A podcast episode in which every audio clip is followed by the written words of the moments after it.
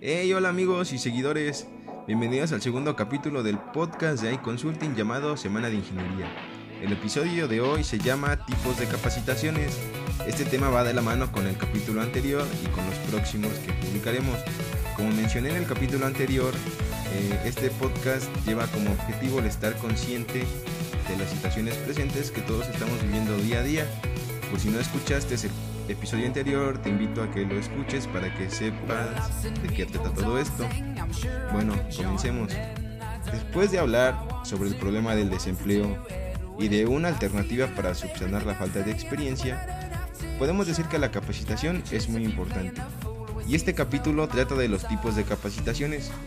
La mayoría de nosotros cuando estábamos estudiando la carrera pues no sé si recuerden que llegaban centros capacitadores o de la misma escuela y nos ofrecían un montón de cursos.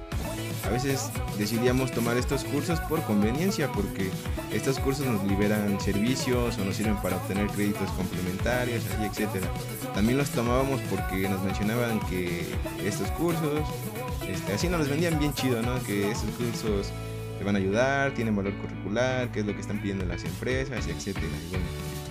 Pero todos estos cursos, lo que pasaba en esto era que juntaban a, ¿qué será?, 100 personas, todos al mismo tiempo, los ponían en una sala y órale, ahí les va el curso. No había atención personalizada, los que realmente les importaba el curso eran los que ponían más atención y los que hacían preguntas. Y pues a los que no les interesaba, pues fácil se les podía ver durmiendo por ahí. También lo que pasaba con estos cursos es que no tenían equipo para realizar prácticas. Solo ponían su presentación, la mayoría de estas presentaciones pues muy aburridas, con mucho texto, sin dinámicas ni nada y pues no, era un curso verdaderamente bueno. Hoy en día también nos ofrecen un montón de cursos, la mayoría de estos cursos son online. Los que actualmente están estudiando su carrera saben lo difícil que es tomar una clase o un curso online y hasta los que no estamos estudiando también nos podemos dar cuenta de que las clases a distancia y cursos así online no funcionan. Porque no es lo mismo estar conviviendo con distintas personas, así presencialmente, a estar detrás de una pantalla. En los cursos que tienen que llevar prácticas con equipos, pues no se pueden realizar porque, pues, como no? Si estamos enfrente de una pantalla. Entonces, qué chiste tomar esos cursos. Para eso, pues mejor busco un tutorial en YouTube y ya.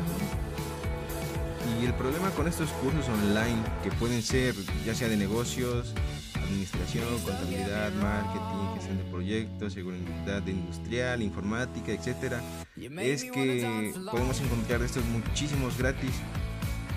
El problema es que no nos ofrecen el respaldo de algún documento que realmente tenga valor curricular. Y este es un, otro problema que lo que estamos viendo ahorita en estos tiempos.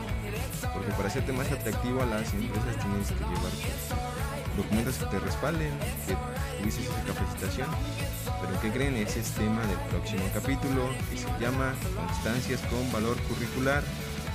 Entonces, en conclusión, la idea de tomar un curso es que realmente te funcione para que en tu CV puedas plasmar las habilidades adquiridas con este curso y pues te vuelvas más atractivo para las empresas y logres conseguir el trabajo que siempre has querido. Esto es todo por hoy. No olviden seguirnos en nuestras redes sociales.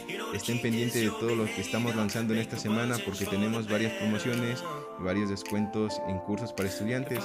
No dejes pasar esta oportunidad de capacitarte. Así que nos vemos en el siguiente episodio de este podcast de iConsulting. Soy José Luis Lázaro. Nos vemos. Adiós.